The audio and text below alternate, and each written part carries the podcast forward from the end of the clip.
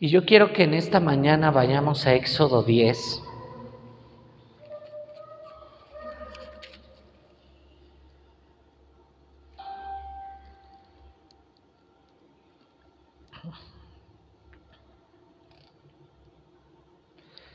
Verso 25, Éxodo 10, verso 25.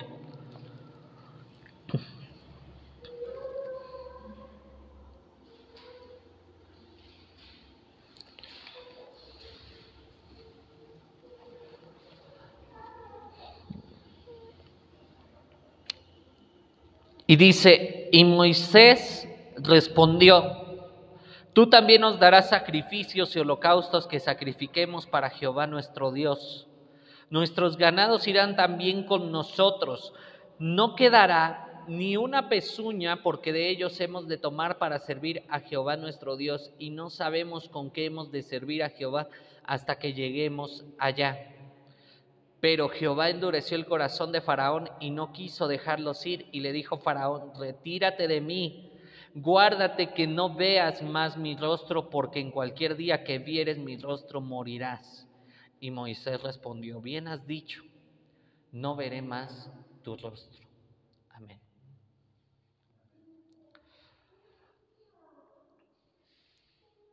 Dice la escritura que lo que sucedió en el pasado, lo que está escrito, es sombra y figura de lo que iba a venir. Yo quiero mostrarte algunas cosas que sucedieron en esta historia que todos en algún momento lo hemos leído, lo hemos visto en alguna película, pero muchas veces no comprendemos todo lo que sucede alrededor de todo este contexto. Y Dios quiere mostrar gran liberación a su pueblo que clama a Él día y noche. De hecho, en Lucas 18, 7 dice esta parte, que a todos, eh, que como Él no va a oír aquel que clame a Él día y noche.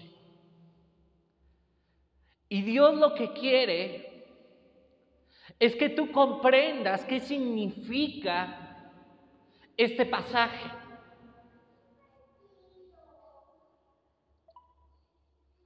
Hay momentos en la vida en la cual nosotros tenemos que tomar decisiones, pero no cualquier tipo de decisión, sino decisiones radicales por Él.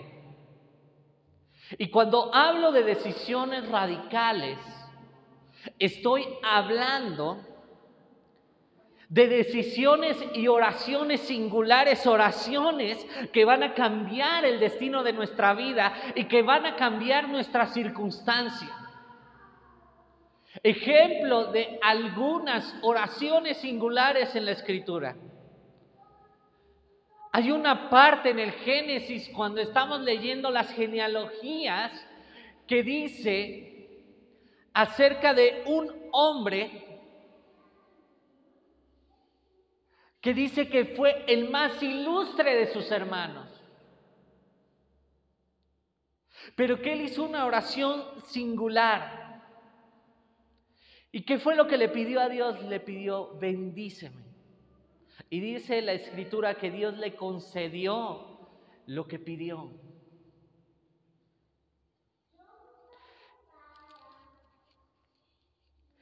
Y así tú tienes que tomar algunas decisiones radicales y hacer oraciones singulares.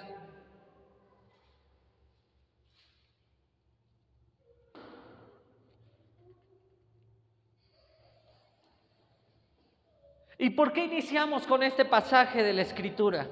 La palabra Éxodo o el libro de Éxodo significa liberación o significa salida. Y es una sombra y figura de lo que es la vida del creyente. La vida de la persona está caminando, que va en su diario caminar con Dios.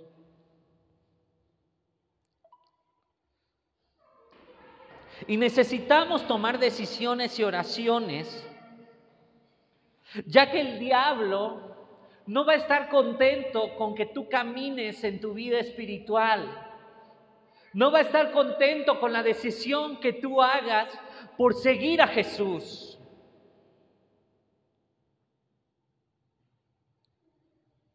En Colosenses 2.17 dice lo siguiente.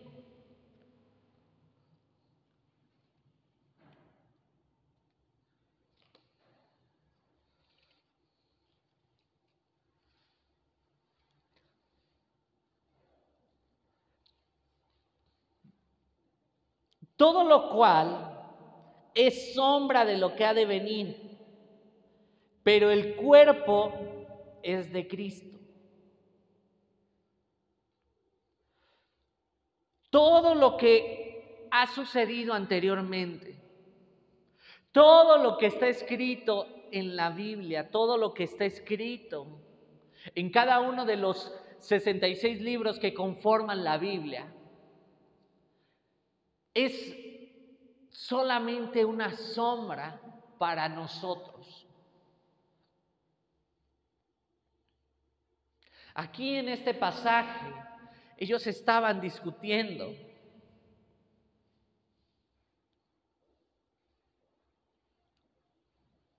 Dice, por tanto, nadie os juzgue en comida o en bebida en cuanto a días de fiesta, luna nueva o días de reposo, todo lo cual es sombra de lo que ha de venir, pero el cuerpo es de Cristo.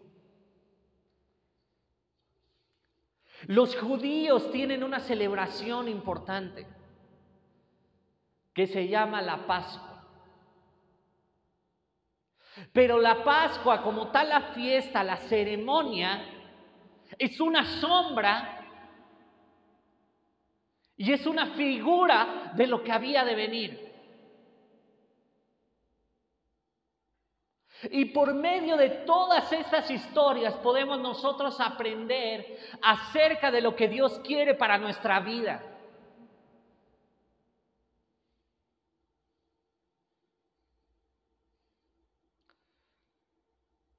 Y quiero enseñarte primeramente, porque es muy importante aprender desde este sentido, la historia del Éxodo.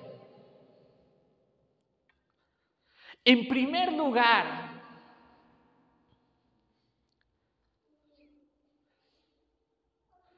tú y yo, sin Cristo, estamos bajo esclavitud.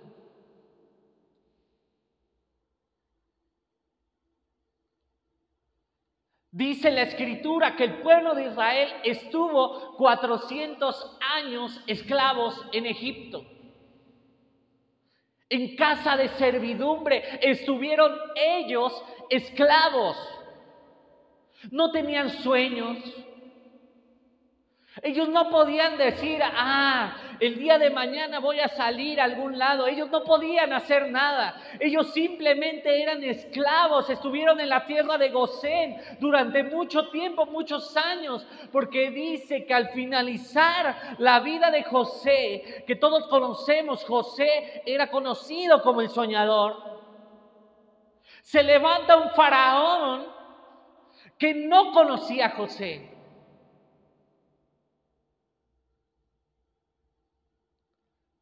Y dice que empezaron a tener este nuevo faraón. Vio cómo se empezó a fructificar y a multiplicar el pueblo de Israel. Ustedes recordarán que eran doce hermanos, los doce patriarcas, que dieron nombre a cada una de las tribus de Israel. Y estos doce patriarcas en el tiempo de hambre vinieron. Ellos habían vendido a su hermano como esclavo a Egipto. Y Dios tenía un plan maravilloso en el cual José salva la vida de sus hermanos y salva la vida de la casa de su padre y hace que habiten en la tierra de Gosén en Egipto. Y se empezaron a multiplicar en Egipto. Y tal como dice la, escritura, la promesa que Dios le había dado a Abraham, de, de mira las estrellas, cuéntalas, así será tu descendencia.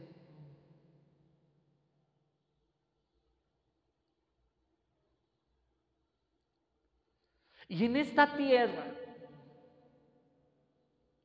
se empezaron a multiplicar, empezaron a fructificar y Faraón empieza a tener miedo. Y yo te quiero decir algo, Faraón es un tipo del diablo sobre tu vida. Y el diablo te tiene más miedo de lo que tú piensas. Hay quien le tiene miedo al diablo. Pero el diablo te tiene miedo a ti. Y va a hacer todo lo posible porque tu vida sea destruida. Y ustedes recordarán lo que sucedió cuando inició el libro del Éxodo, cuando inicia la historia del Éxodo, la historia de Moisés. ¿Con qué decreto inició?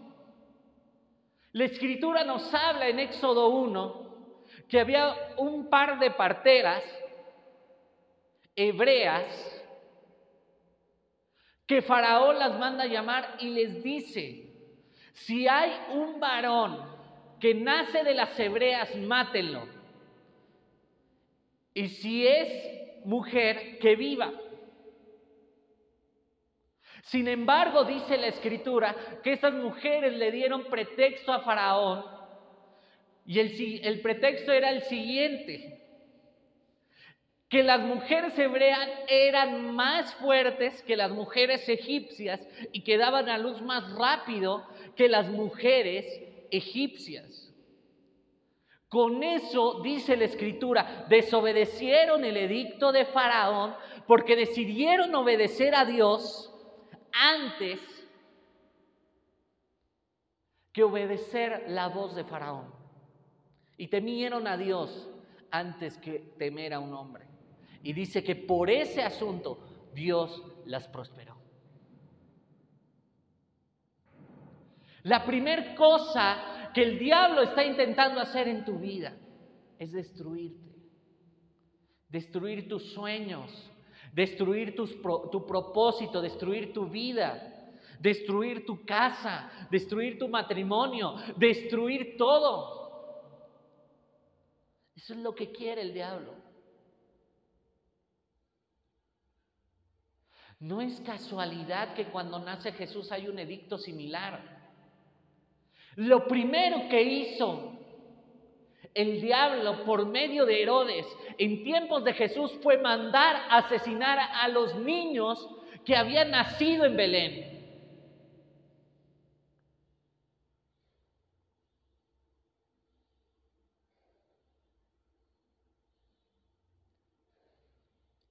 Sin embargo, Dios se proveyó de un plan para salvar a Moisés. Al igual que se proveyó de un plan para salvar a Jesús.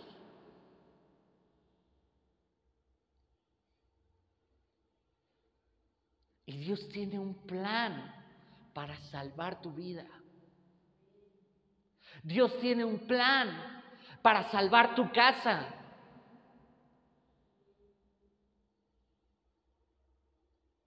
Él está mirando. Egipto representa al mundo y representa las cosas que hay en este mundo.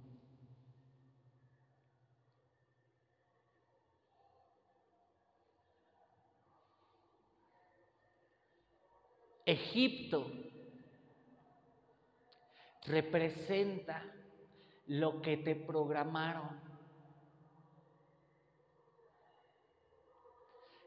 Representa las teorías de este mundo, teorías muchas que van en contra de lo que Dios dice.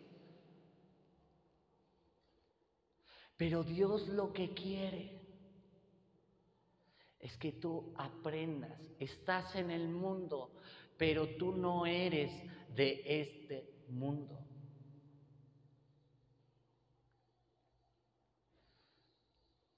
Los israelitas estaban en Egipto, pero esa no era su tierra prometida.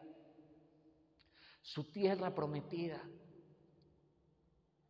era la tierra de Canaán. Y ellos lo describían muy bien, tierra donde fluye la leche y la miel. La tierra de la promesa.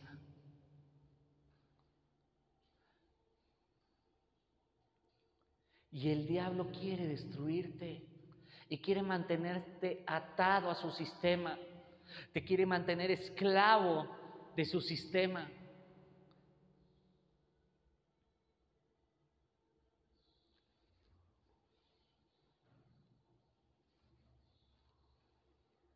El pueblo de Israel representa tu vida. El pueblo de Israel eres tú, porque eres el pueblo de Dios. Y él no está contento, el diablo no está contento, Faraón no está contento.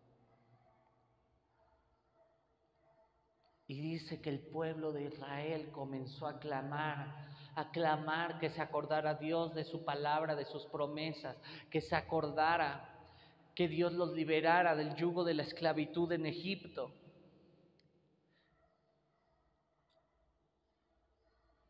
Y dice que una pareja tuvieron un hijo llamado Moisés en el tiempo en el cual estaban matando a los niños. Y dice que le ponen, eh, eh, calafatean con brea a una canasta y lo envían en el, en el Nilo, en el río.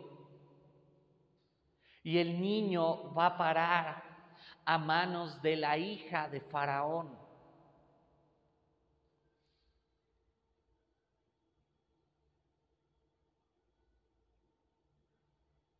y es adoptado por la hija de Faraón.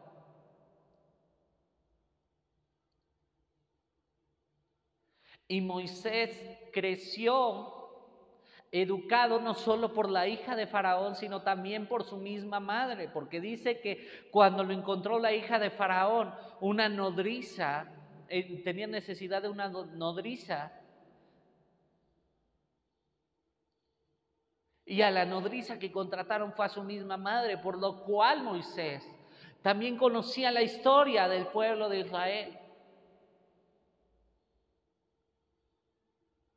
Y él desde pequeño, él sabía, desde joven, sabía que él estaba llamado para un propósito grande. No por nada mata al egipcio creyendo que estaba haciendo un bien.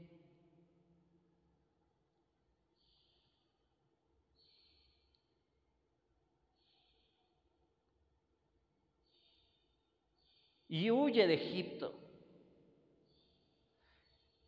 Y sigue su caminar en tierra de Madián.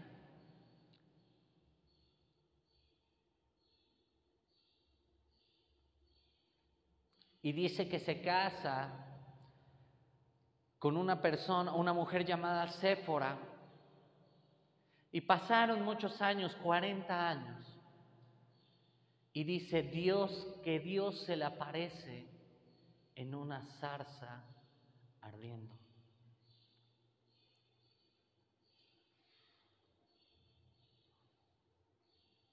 Y en medio de la zarza Dios le habla.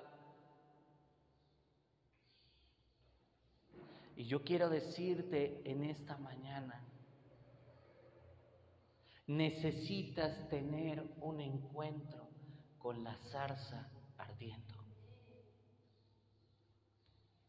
Necesitas tener un encuentro con la zarza ardiendo.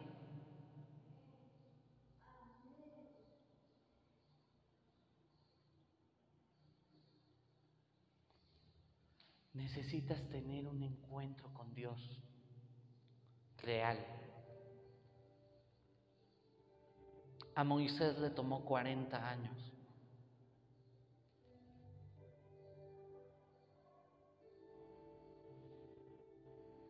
Espero que a nosotros nos tome menos tiempo.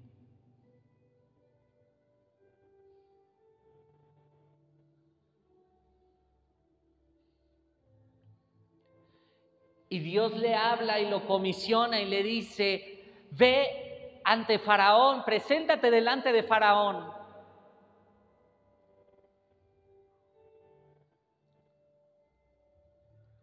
Para que vaya mi pueblo y ofrezca. Dile que mi pueblo va a ofrecer sacrificio. Y dice la escritura que Dios iba a endurecer el corazón de Faraón.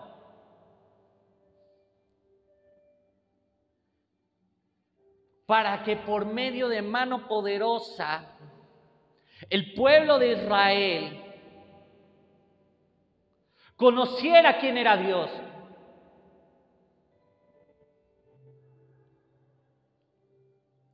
Y tú necesitas conocer en esta mañana quién es Dios. Necesitas conocer en esta mañana qué es lo que ha hecho por ti.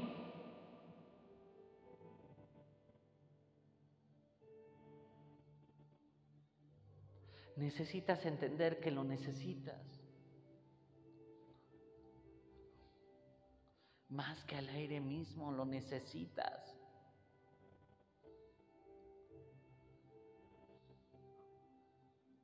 Si algo podemos entender de esta escritura, de esta historia en la escritura, son las siguientes cosas.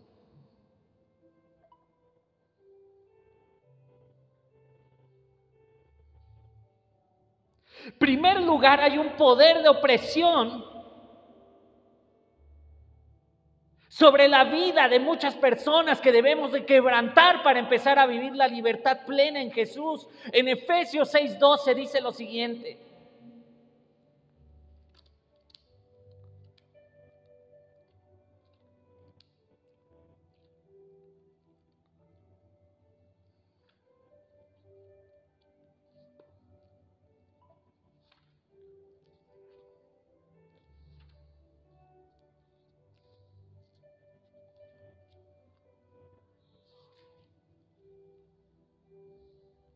Porque no tenemos lucha contra sangre y carne, sino contra principados, contra potestades, contra los gobernadores de las tinieblas de este siglo, contra huestes espirituales de maldad en las regiones celestes.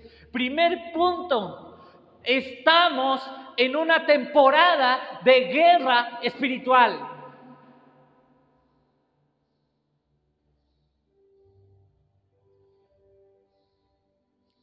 Tenemos una lucha como creyentes en lo espiritual.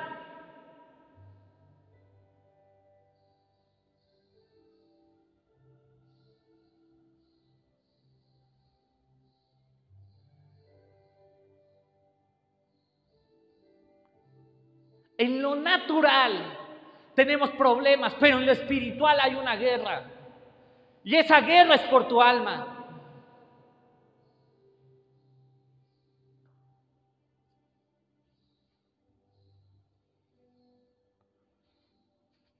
Y necesitamos estar atentos a esa guerra. Al pueblo de Israel oprimían egipcios.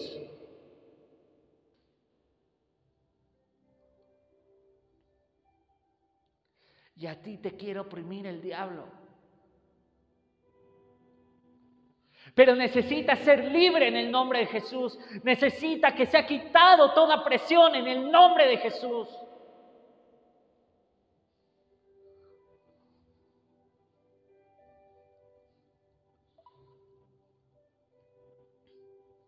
En primera de Pedro 5.8 dice,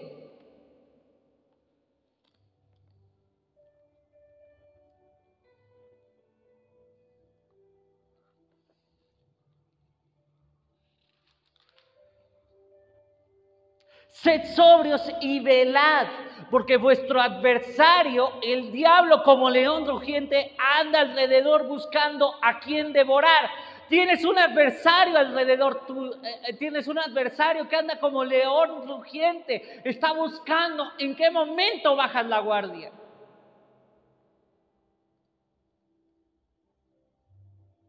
Buscando destruirte, pero tú no te puedes dejar. Dice aquí, estad sobrios y velad, tienes que estar atento, tienes que estar atento a lo que está sucediendo a tu alrededor, porque tu adversario, el diablo, anda como león rugiente. Necesitamos estar atentos Porque Dios quiere hacer cosas grandes y maravillosas contigo, pero necesitas aprender.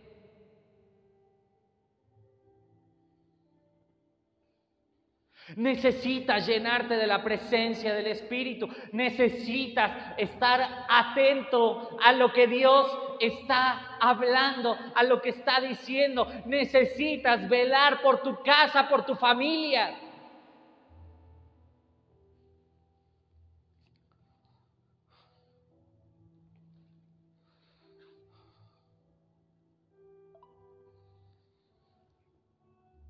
En Hechos 26, 18.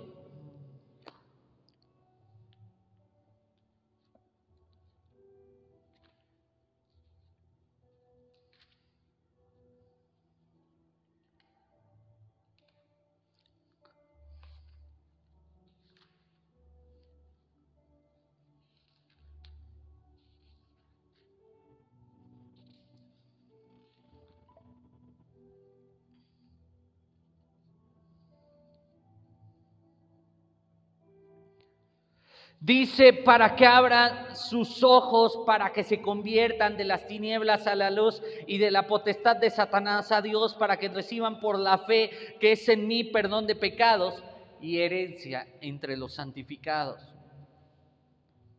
Requerimos comprender que hay una lucha espiritual en los aires. Y esa lucha es por almas.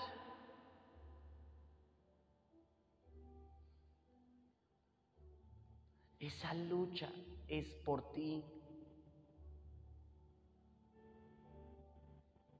El diablo va a intentar todo lo que tiene a su alcance para matar tu propósito en Dios, para matar tu vida completamente. Pero si tú velas, si tú obedeces a Dios, si tú sigues a Jesús, si tú vas en pos de Jesús, algo tiene que pasar. Algo va a pasar.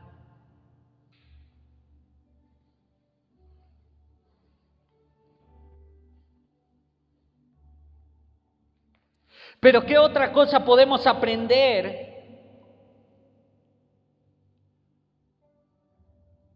De este pasaje aprendemos el poder que tienen nuestras oraciones para con Dios, porque el pueblo de Israel en ese momento, después de 400 años esclavos, empezaron a clamar a Dios y Dios dice que se acordó de ellos. En Jeremías 33:3 dice, clama a mí y yo te responderé y te enseñaré cosas grandes y ocultas que tú no conoces.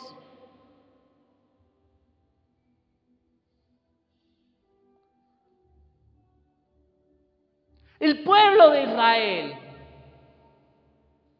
empezó a clamar a Dios.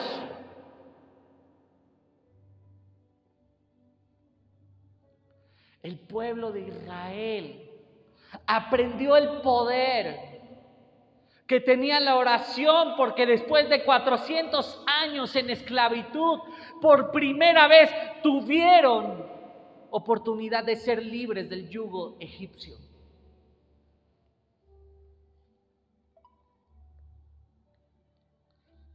En Hechos 16, 25 dice que estaban en la cárcel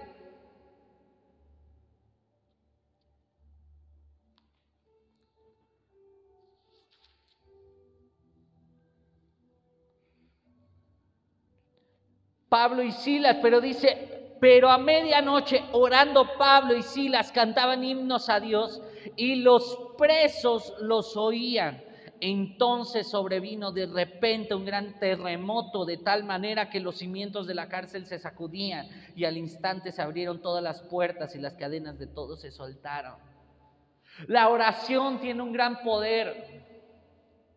Tiene el poder para que el diablo te deje en paz.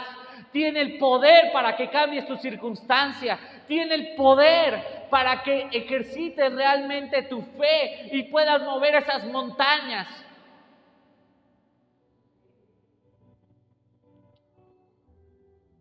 La oración dice que ellos estaban cantando himnos, ellos estaban en la noche, estaban en la cárcel.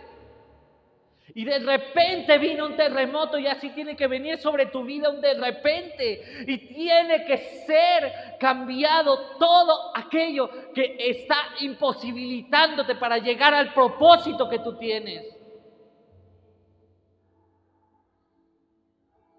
Las cadenas se tienen que romper, así como Pablo y Silas dice que se rompieron las cadenas y ellos fueron libres. Era una cárcel en lo natural, pero eso representa las cárceles espirituales, esas cosas con las que estás batallando, que te impiden acercarte más y más a Dios.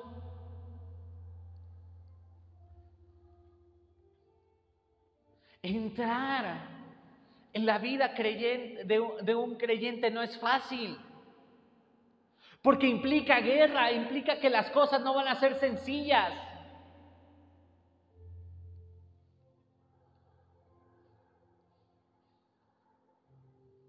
Pero Dios quiere que tú sepas que escucha tus oraciones, que tienen poder tus oraciones.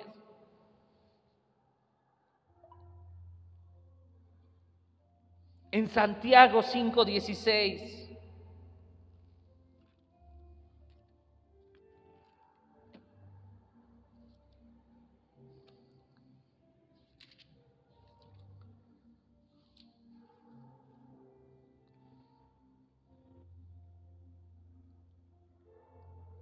Dice,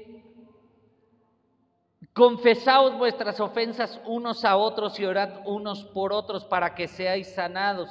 La oración eficaz del justo puede mucho. La oración puede.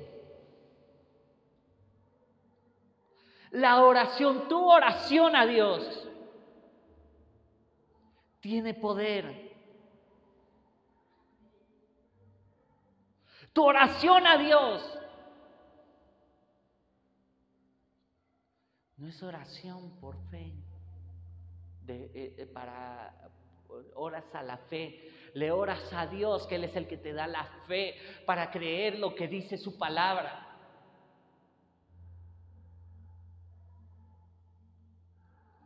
La oración eficaz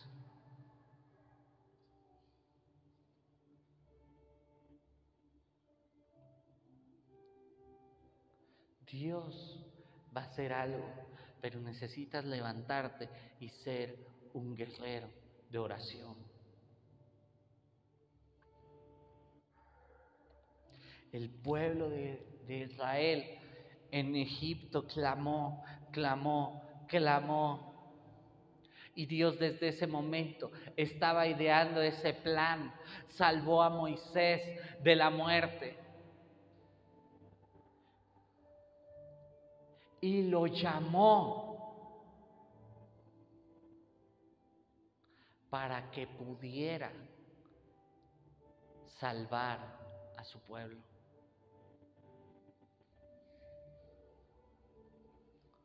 Pero ¿qué otra parte nos enseña esto? Nos enseña no solamente a que debemos de orar, sino que debemos de ser persistentes en nuestras oraciones, ya que derivado de la lucha que hay en los cielos, hay poderes de oposición en contra nuestra. El pueblo clamaba y se levanta Faraón y manda que maten. a los hijos, a los varones de los hebreos. Hay una parte en la escritura que habla de manera similar de estos poderes de oposición, pero en lo espiritual. Dice en Daniel 10,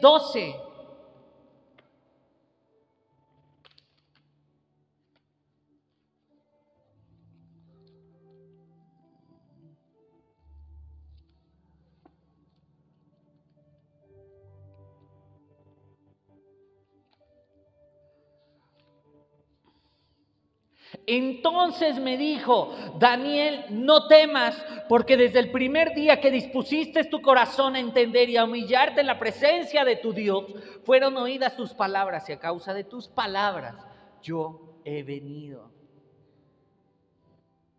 Hay un, un viento de oposición. Y Dios sí escucha tu oración, pero necesitas ser persistente en esa oración. Porque hay vientos contrarios que van a querer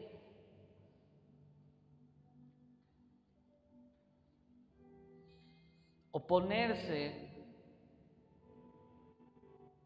a que esa oración sea accionada.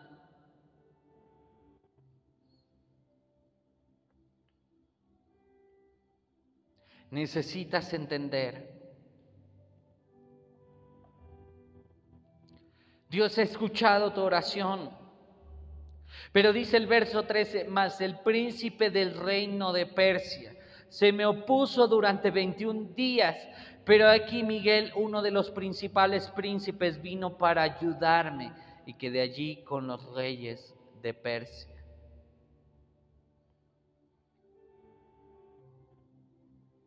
Hay una oposición Tu oración tiene poder, pero necesitas entrar en otro terreno de oración. Y es una oración persistente.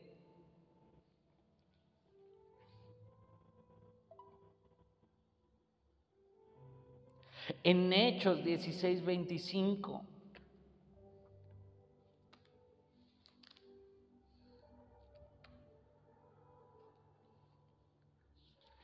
Dice,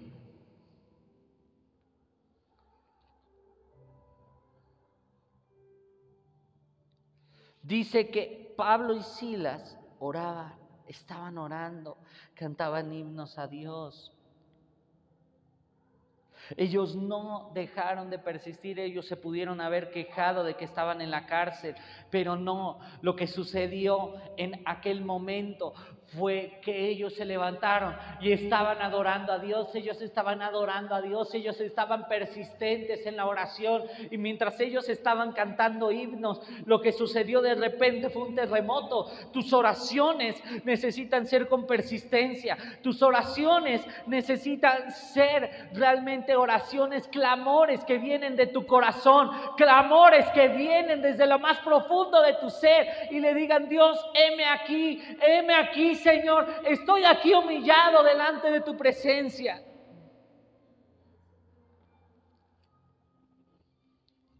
Y va a venir cosas mayores, cosas grandes. En Romanos 12:12 12 dice lo siguiente.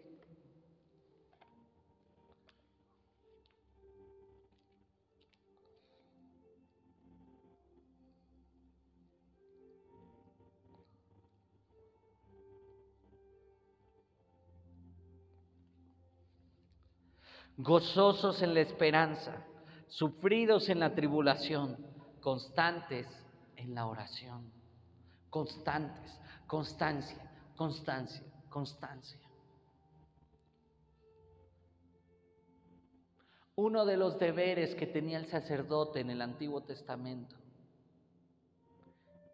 era llevar diariamente leña y aceite para que siguiera ardiendo el fuego.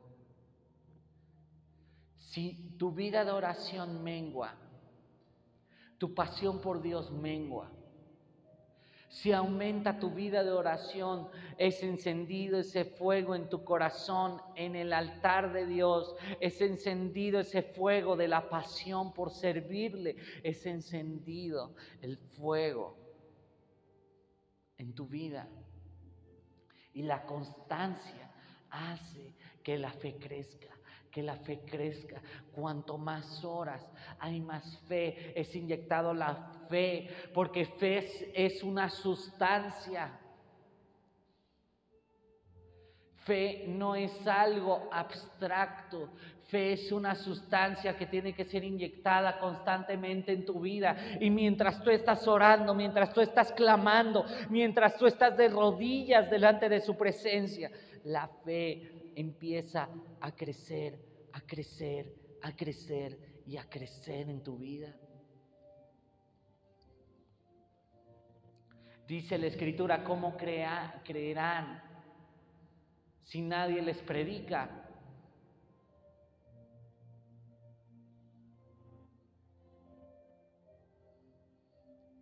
Aquí predicamos. Damos a conocer a Jesús, pero para que tengas fe, para que esa fe se inflame en tu vida cada vez más, cada vez más, cada vez más, cada vez más, y crezca, crezca, crezca, crezca, al punto que podamos ver algo maravilloso en tu vida. En Hechos 12:5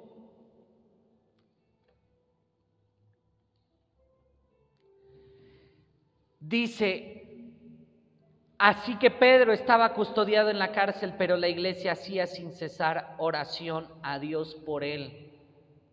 La iglesia tiene que levantarse porque la iglesia es el, eh, eh, eh, es el cúmulo de, de creyentes que vienen y levantan su clamor a Dios, levantan e interceden y hacen oración para levantar aquel que está en derrota. La, la, iglesia no es un club social, la iglesia es donde se reúnen los creyentes, los hijos de Dios, para en realidad levantarse en pro de su nación, en pro de su ciudad, en pro de su iglesia y todos ganemos las batallas de todos.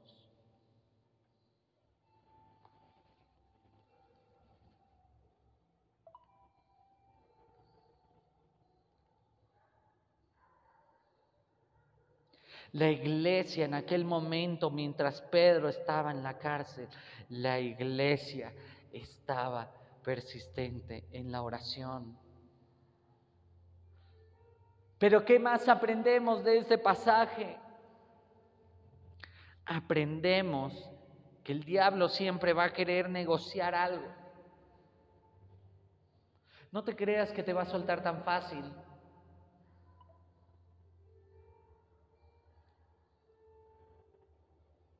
Lo que hizo Faraón en aquel momento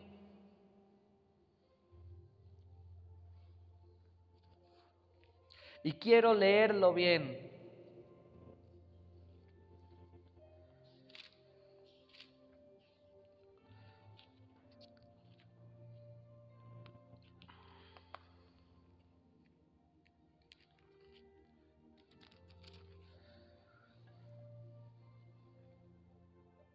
Dice,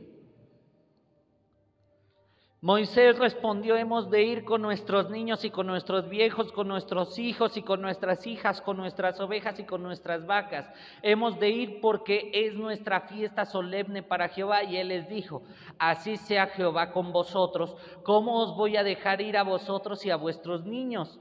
Mirad cómo el mal está delante de vuestro rostro, no será así. Id ahora vosotros los varones y servid a Jehová pues esto es lo que vosotros pedisteis y los echaron de la presencia de Faraón. Lo primero que va a querer el diablo, te va a decir, haz lo que quieras, pero menos esto. en la iglesia. Te va a decir, ok, puedes ir tú, pero que no vayan tus hijos. Y el diablo es lo que se inventa. No por nada dicen, deja que tu niño, no le inculques eso. Porque el diablo tiene más miedo del niño cuando es instruido, dice la escritura. Instruye al niño en su camino y cuando fuere viejo no se apartará de él jamás. Una persona que desde su niñez aprendió a andar en los caminos de Dios va a ser una persona de victoria en el futuro. Sin embargo, lo que el diablo quiere es familias infelices, familias dividiéndose. Y por eso han hecho todo un esquema para evitar que el Evangelio llegue a los niños.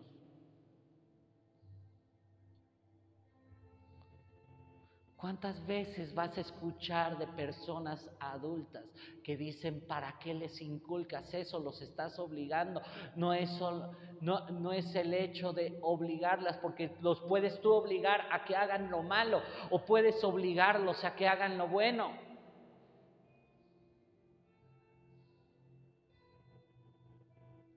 Porque hay gente que obliga a sus niños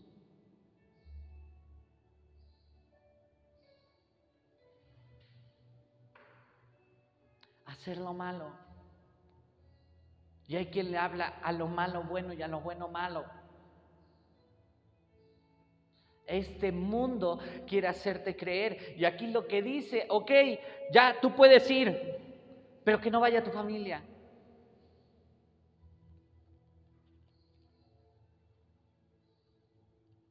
Y todavía Faraón les contesta, mira cómo el mal está delante de vuestro rostro. Y así te puede hacer el diablo, hacerte creer que estás haciendo mal. Pero Dios no está a medias tintas. Dice la escritura, yo y mi casa serviremos a Jehová. Eso fue lo que dijo Josué más adelante. El diablo va a hacer todo lo posible porque tu familia no sea salva.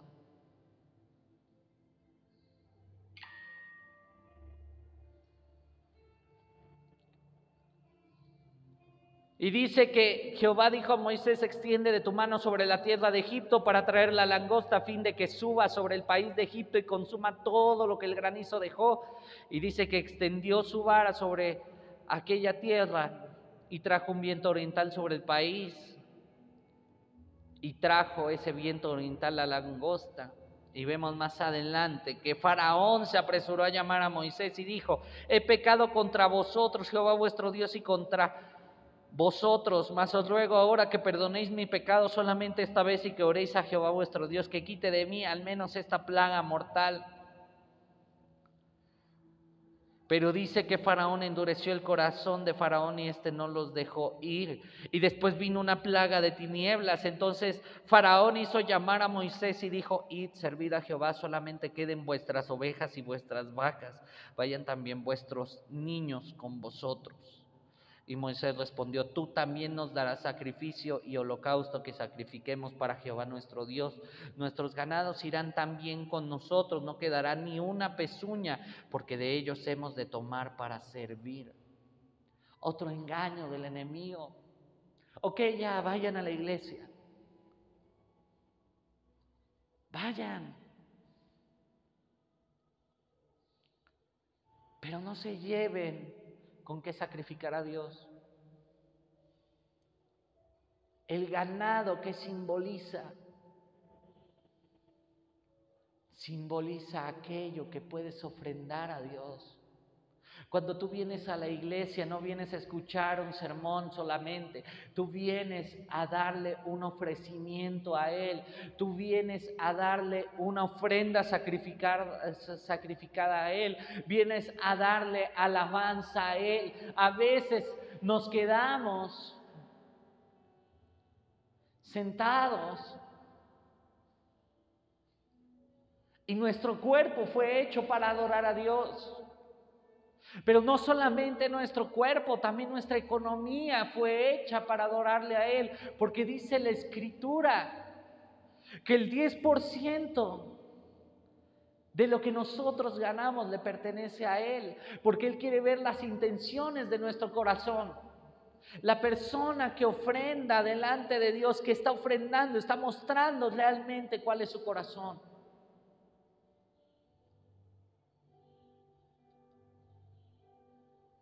Y aquí lo que hizo Faraón, ok, pueden ir, pero que no vaya sus ovejas.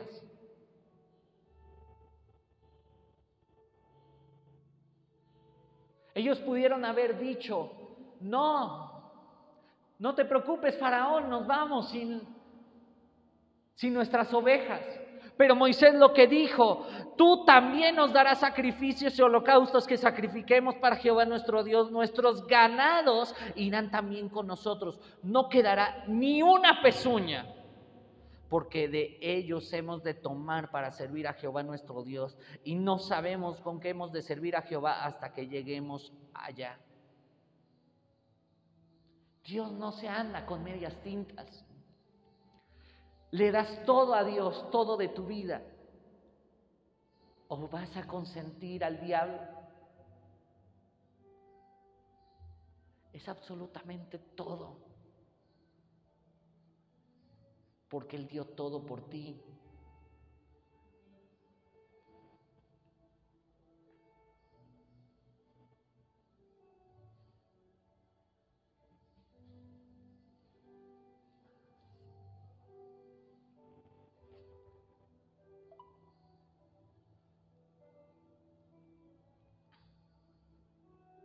En Santiago 4:7.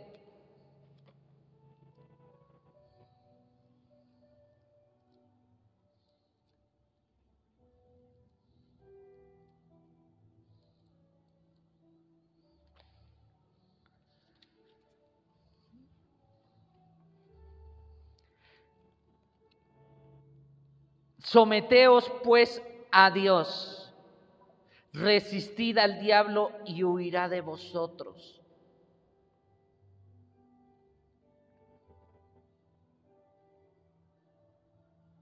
Someteos pues a Dios. Al diablo lo que tú tienes que hacer es resistir. y no tiene poder sobre ti. Pero dice la escritura, someteos pues a Dios. No es somete esto y aquello no, es somete tu vida completamente a Él. Someteos pues a Dios, resistid al diablo. El diablo va a querer engañarte, va a querer decirte, haz esto, haz aquello, pero tú tienes que resistir, tú tienes que resistir esa voz, e, eso, e, e, eso que dice tu conciencia, porque Dios te ha dado instrumentos para que sepas lo que es bueno y lo que es malo. Y uno de esos instrumentos es tu conciencia. Si tú vas en contra de lo que dice tu conciencia, estás yendo en contra de lo que Dios está diciendo. No es a medias tintas.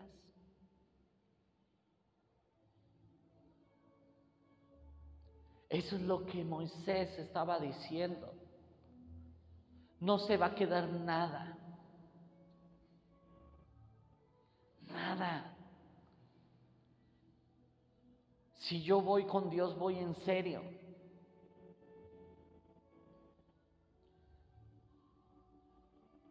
Si tú eres tibio con Dios, no puedes ir con Él porque dice la Escritura, si eres frío o caliente, por cuanto eres tibio, te vomitaré de mi boca.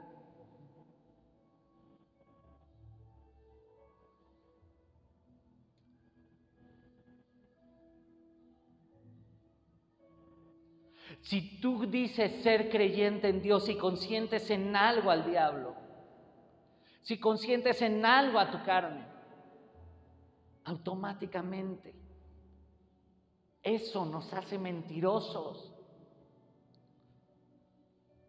Él no quiere personas frías ni tibias, sino que quiere que hierva en la pasión.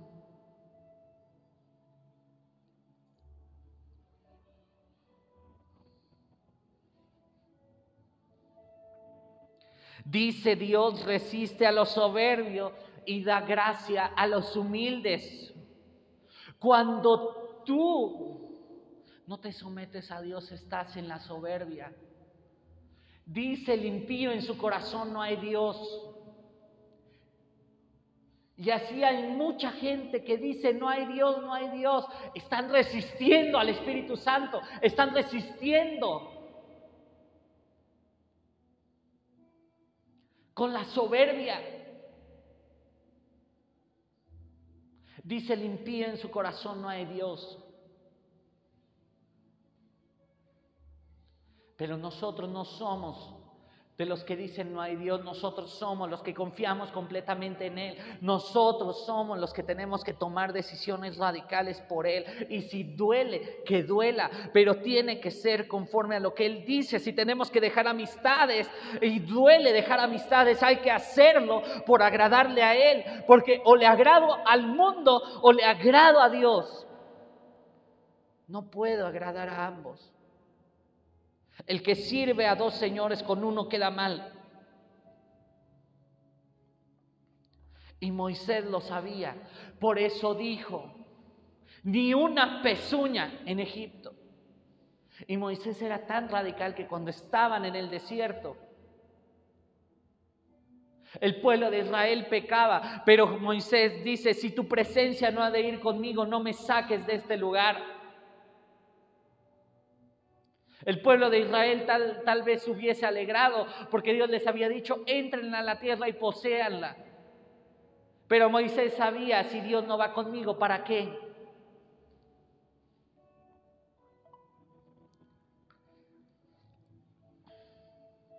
En Efesios 4:27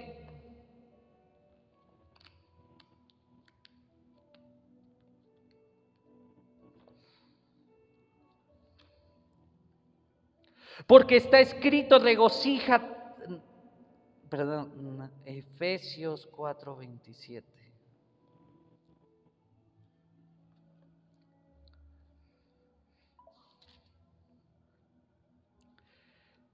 Dice, 26 dice, airaos, pero no pequéis, no se ponga el sol sobre vuestro enojo, ni deis lugar al diablo. Con nuestras actitudes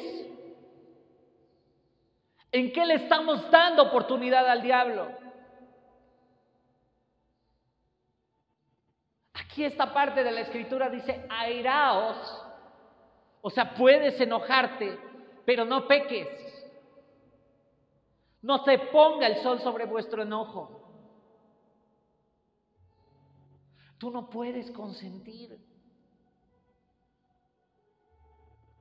Si dices que amas a Dios.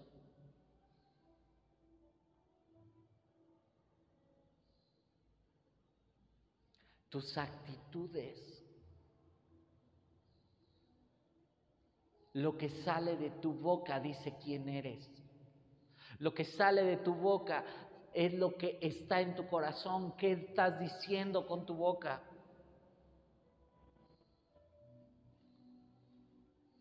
¿Ofendes a Dios con tus palabras?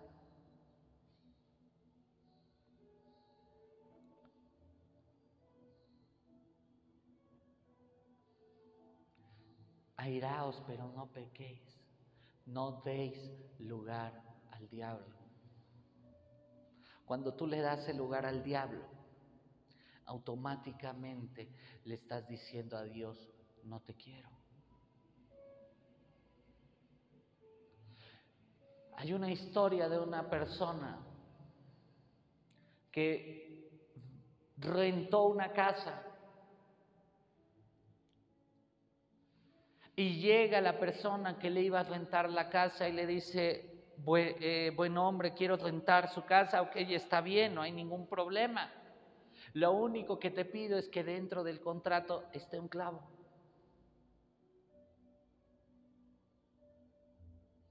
Ese clavo es mío, todo puedes disponer de toda la casa, pero ese clavo es exclusivamente mío.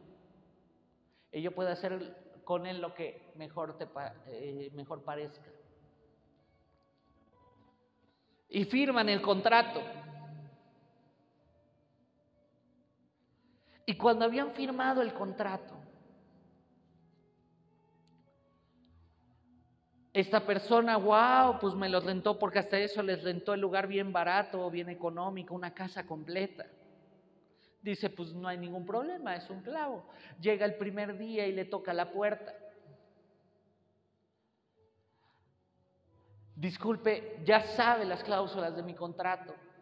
Permíteme colocar nada más mi sombrero en el clavo. Ok, no hay ningún problema, pase usted. Pasa y deja su sombrero en el clavo.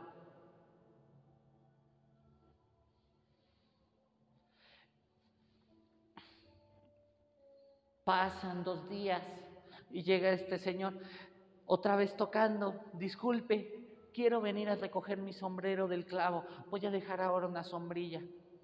Y parecía todo normal, todo es la primera semana, ok, sí, no hay ningún problema. De repente llega a la siguiente semana, va y recoge su sombrilla y deja una bolsa con carne. y la deja en su clavo.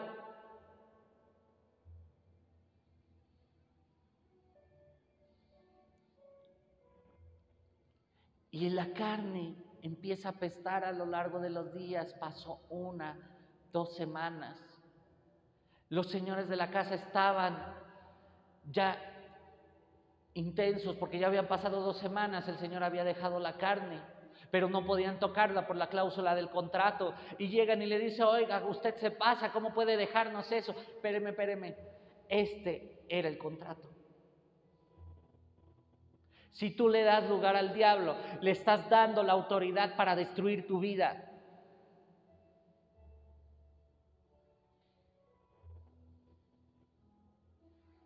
Aún por mínimo que parezca. O se es o no se es.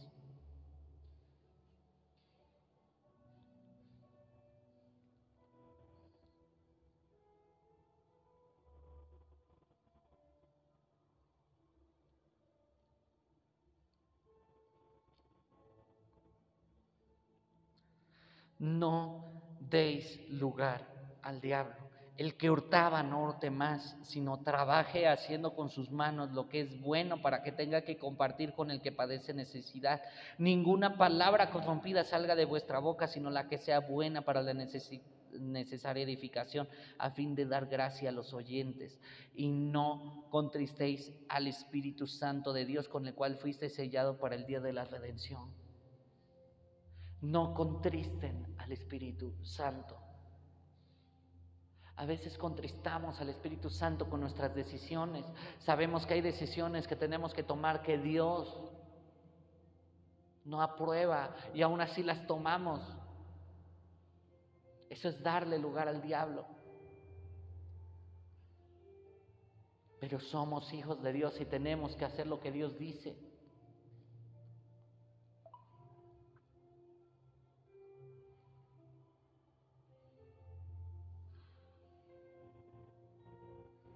Y volvemos con Éxodo 10, 24, 26. Quiso negociar, el, faraón quiso negociar para que se quedaran las ovejas. Ni una pezuña en Egipto. Nada tiene que quedar en Egipto. Nada tiene que consentirse el diablo de tenerlo. Porque si lo hacemos, aprendemos de quién es la guerra en ese momento los israelitas no lo comprendieron hasta que empezaron a ver las plagas. Las plagas no tienen un objetivo más, uno solo, para que entendieran quién los estaba liberando, porque no era hombre el que los estaba liberando, era Dios mismo quien los estaba liberando. En Crónicas 20:15, segunda de Crónicas 20:15, hay algo que, que que ejemplifica en qué guerra estamos y cuál es nuestra posición en el campo de batalla. En segunda de Crónicas 20:15 dice lo siguiente. Dice que Josafat, que vino profeta Y dijo, oíd Judá todo y vosotros moradores de Jerusalén y tú rey Josafat, Jehová os dice así, no temáis ni os amedrentéis delante de esta multitud tan grande, porque no es vuestra la guerra, sino de Dios. Ellos, el pueblo de Israel antes veía al pueblo egipcio, pero ahora estaba viendo cómo Dios estaba librando a Israel. Ahora estaba viendo. Dice que Moisés miraba como viendo al invisible. Y así tú tienes que ver quién es, de quién es la guerra. La guerra no es tuya, la guerra no te pertenece. Hay una guerra en los aires, sí, pero esa guerra tú la peleas en oración porque la pelea no es tuya. No es que tú te canses batallando, batallando, batallando, sino que tú vas delante de la presencia de Dios y tal como como eh, sucede en algunas ocasiones. Yo oí este testimonio de una persona que decía que tenía a su hermano este, mayor y de repente llegaba él a la escuela y, la y uno de los niños le molestaba y cuando le molestaba le decía, oye hermano, me molestó esta persona e iba y, se, eh, y lo confrontaba. Pues tú puedes decir en este día, cuando el diablo quiera tocarte, le puedes decir a, nuestro Padre eterno, le puedes decir, Él fue. Padre, Él fue. Le puedes decir, Espíritu Santo, Él fue. El diablo fue. El diablo fue. Porque tú te tienes que levantar en esta mañana. Tú tienes que levantarte y tú tienes que entender de quién es la guerra. En Zacarías, en el libro de Zacarías 4 al 6, dice lo siguiente.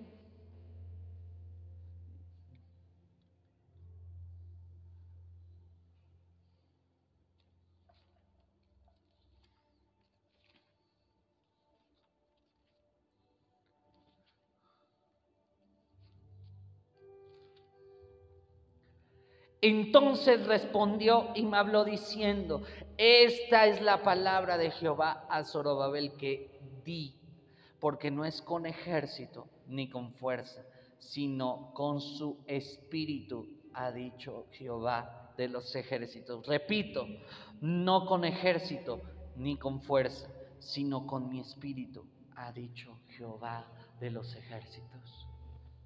Lo que yo quiero decirte en esta mañana es no es tuya la guerra y no estés batallando. No le des lugar al diablo, pero sí pelea la buena batalla de la fe. Créele a Dios, resiste al diablo, pero pelea correctamente, porque no es tu batalla, no es tu guerra, no es con ejército, no es con fuerza humana, no es lo que te esfuerces, es lo que Dios dice y va hacer a favor tuyo. Amén.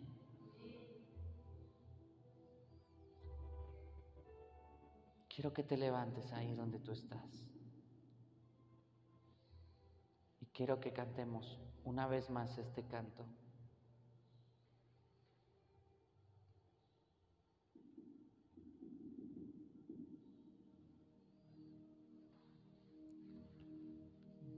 El diablo no puede acercarse a la santidad, porque él es lo contrario a la santidad.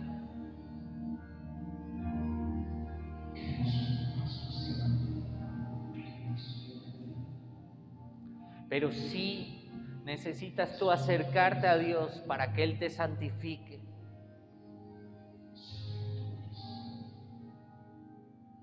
Y si tienes algo ahí Dile, Señor, perdóname. Perdóname.